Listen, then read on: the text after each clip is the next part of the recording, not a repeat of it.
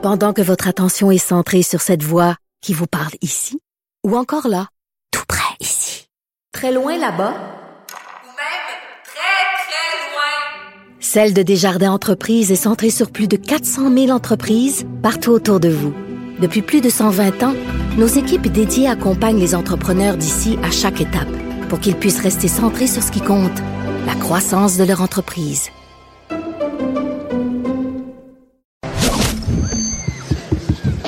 Déclarez-vous solennellement de dire la vérité, toute la vérité et juste la vérité.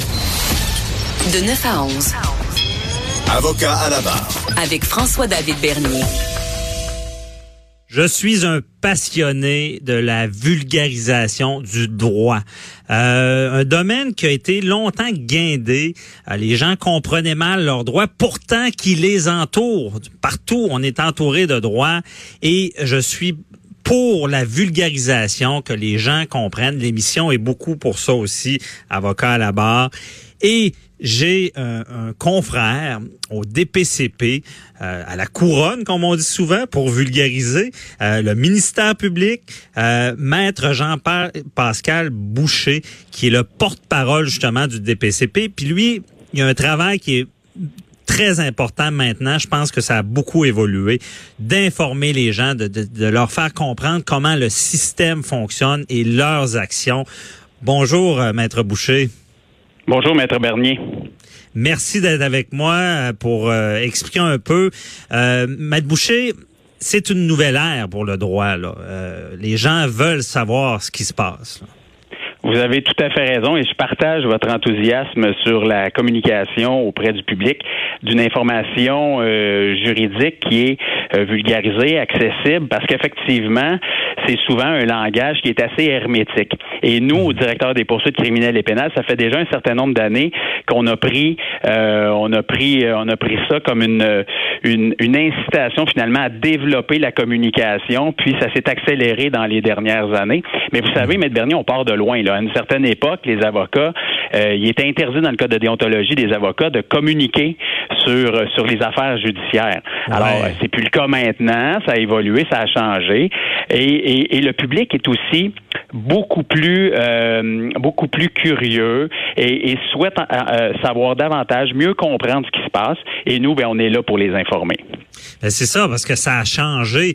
Et j'ai l'impression que malgré le changement, on est toujours resté très frileux d'informer ou de parler de droit. Souvent, on entend ah du droit, non, on n'en parlera pas. Est-ce que c'est, est-ce que tu constates ça? Ben, en fait, c'est que euh, la, la, la, la, question qui, qui est toujours d'actualité, c'est de savoir la dualité entre l'avocat qui est responsable des dossiers comme nous le sommes, hein, comme, comme le public, -hmm. le, le, le directeur des poursuites criminelles et pénales est responsable des poursuites euh, criminelles, pénales au nom de l'État. Alors, c'est ça notre mission première, en ayant à cœur l'intérêt légitime des victimes et des témoins. Alors, évidemment, à ça s'additionne l'intention de communiquer puis de bien informer les gens. Par contre, il faut pas nuire. Il y a des, il arrive des situations où on ne peut pas communiquer. Et dans ce temps-là, c'est à nous d'expliquer pourquoi. Je vous donne l'exemple. Si, par exemple, nos communications pouvaient nuire au procès, nuire à, à, au processus judiciaire, bien évidemment, il y a, je pense qu'il n'y a personne qui veut ça. On veut que le processus judiciaire puisse se rendre au bout et qu'on n'interfère pas finalement dans euh, la décision qu'un juge aurait à prendre. Euh, évidemment aussi, si notre communication pouvait nuire au respect de la vie privée d'une victime, ben encore là, il y a un respect qu'on doit qu'on doit avoir envers ces gens-là, euh, la présomption d'innocence de l'accusé. Alors, tout, toutes ces considérations-là sont évaluées dans notre dans notre volonté de communiquer. Mais vous savez, le, le, dossier qui est, qui, est, qui est, devant la Cour, évidemment, on, on, va rarement discuter précisément des faits de la cause. Par mmh. contre, à l'extérieur, pour de façon euh, de façon de, secondaire, on va plus large, on va communiquer. On a une équipe de communication depuis la dernière année. On s'est doté d'une équipe de communication qui travaille très fort à, à mmh. développer euh, de l'information accessible au public sur les différents réseaux sociaux. Par exemple, Facebook, on a une chaîne YouTube, LinkedIn, Instagram, le Twitter. Alors, les gens hein, qui sont intéressés, les membres du public qui s'abonnent à nos pages, ont accès à des capsules, à des le saviez-vous, à toutes sortes d'informations sur différents sujets qui leur permet finalement de s'informer euh, au gré du au gré du temps. Je vous donne un exemple. Aujourd'hui, là, on met on met en ligne une capsule sur euh, les infractions liées à la pêche. C'est l'été, le temps des vacances. Quelles Ah, sont bon. finalement les circonstances? Donc, euh, on, on joint d'une certaine façon l'utile à l'agréable. On parle d'aucun dossier en particulier, alors on ne peut pas nuire à un processus judiciaire, mais en même temps, quelqu'un d'intéressé sur ces questions-là pourra avoir de l'information facilement accessible.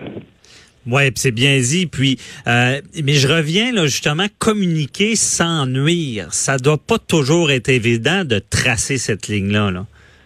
Non, effectivement. Alors, on se pose toujours la question euh, qu'est-ce qui est public dans le processus judiciaire jusqu'à maintenant? Quelle information est publique? Euh, Y a-t-il des ordonnances de non-publication, par exemple, qu'un juge aurait rendues, qui nous empêcheraient finalement d'en traiter.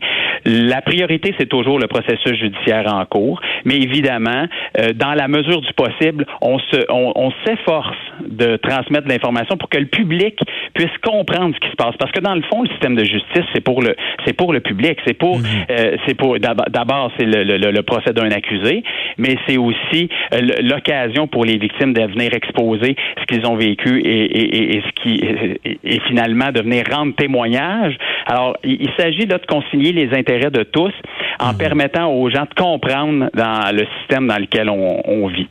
C'est ça de comprendre. Parce que là, là, je vais peut-être loin un peu, mais souvent dans, dans beaucoup de causes, bon, pour nos audite- auditeurs, on veut libérer quelqu'un, on va dire, ben, est-ce que ça va déconsidérer l'administration de la justice? L'importance du système crédible est, est- est- est là, là. Mais justement, cette communication-là, d'expliquer, va venir rassurer le public et va aider à, se- à, à ne justement pas déconsidérer l'administration de la justice.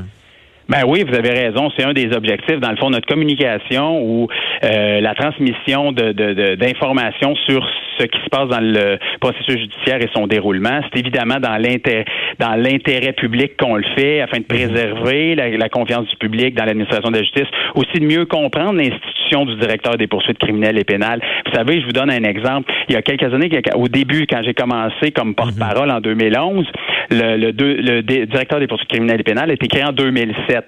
Les journalistes, même à, à- à cette époque-là, en 2011, disaient bah, si on utilise l'acronyme DPCP, les gens comprendront pas dans nos articles et tout. Et euh, tranquillement, pas vite, hein, on est rendu en 2019, mais on le voit beaucoup plus. Le, le DPCP, les gens maintenant comprennent mieux c'est quoi, euh, co- comprennent finalement que c'est l'acronyme du directeur des poursuites criminelles et pénales, responsable des, des poursuites euh, au nom de l'État au Québec, des infractions qui sont criminelles ou pénales. Alors, tranquillement, pas vite, c'est un, c'est un travail de longue haleine, de petits pas, et on, on, on travaille de, toujours pour développer finalement les, les différents moyens qui s'offrent à nous. Puis là, ben, on parle de médias sociaux, mais c'est ça. Si les gens, les, les gens s'abonnent, les gens nous posent des questions.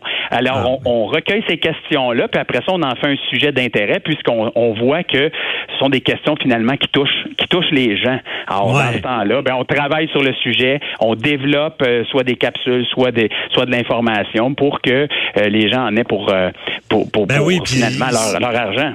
Ah oui, puis c'est bien fait là, sur le Facebook. J'invite nos auditeurs à aller voir ça. Sais, exemple que j'avais vu, euh, tu sais, souvent les gens disent les policiers qu'est-ce qu'ils font? Ils ont pas tout le temps les conseils des procureurs. Il y, a, il y a vraiment un procureur qui travaille toute la nuit pour aider les policiers. Tu sais, il a vulgarisé tout ça. Mais maître Boucher, je vais sur. Est-ce que tu penses que maintenant les procès sont encore plus médiatisés qu'ils l'étaient avant Ben, c'est une, euh, en fait, de tout temps, les, euh, les affaires judiciaires et policières sont populaires. Euh, on le sait, là, le, public est curieux, particulièrement lorsque les crimes sont graves, que des détails scabreux en ressortent. C'est une, c'est une rubrique de couverture médiatique qui est très, très, très populaire. Alors, c'est certain qu'il y en a toujours eu et ça se poursuit. C'est pas quelque chose qui, qui diminue, au contraire, euh, ça, ça se maintient, voire ça s'accentue. Alors, Ouais. nous, chez nous, on a des demandes euh, quotidiennes de différents journalistes, médias qui couvrent les affaires judiciaires partout au Québec. Puis nous, on s'efforce de leur transmettre l'information la plus juste possible dans les meilleurs délais pour qu'il y ait Ouais. une, une couverture efficace. Et c'est là que tu as encore plus de mérite pour ton travail parce que des fois les gens sont cyniques.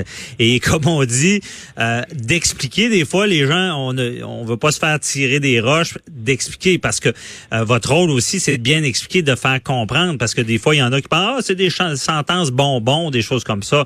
Toi, tu es là pour rectifier. Puis même si des fois, euh, côté humain, c'est c'est moins reluisant, mais il faut bien expliquer le système. Là.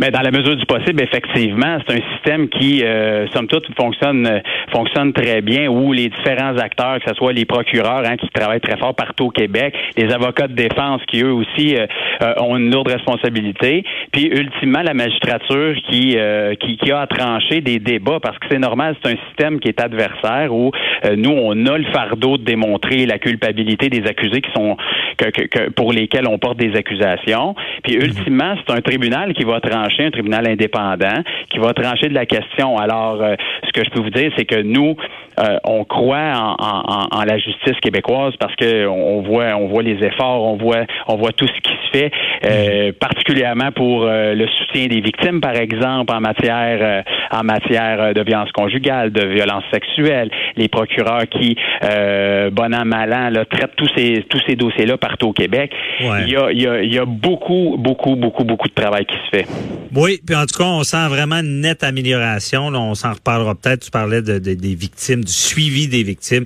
Merci beaucoup de nous avoir éclairé, nous, avait, nous avoir fait part justement de ton travail. Euh, euh, et euh, c'était Maître Jean-Pascal Boucher, porte-parole du DPCP. Merci beaucoup, puis bonne journée. Merci, au plaisir, Maître Dernier. Bye bye, au plaisir. Restez là, on parle des crimes du barbecue.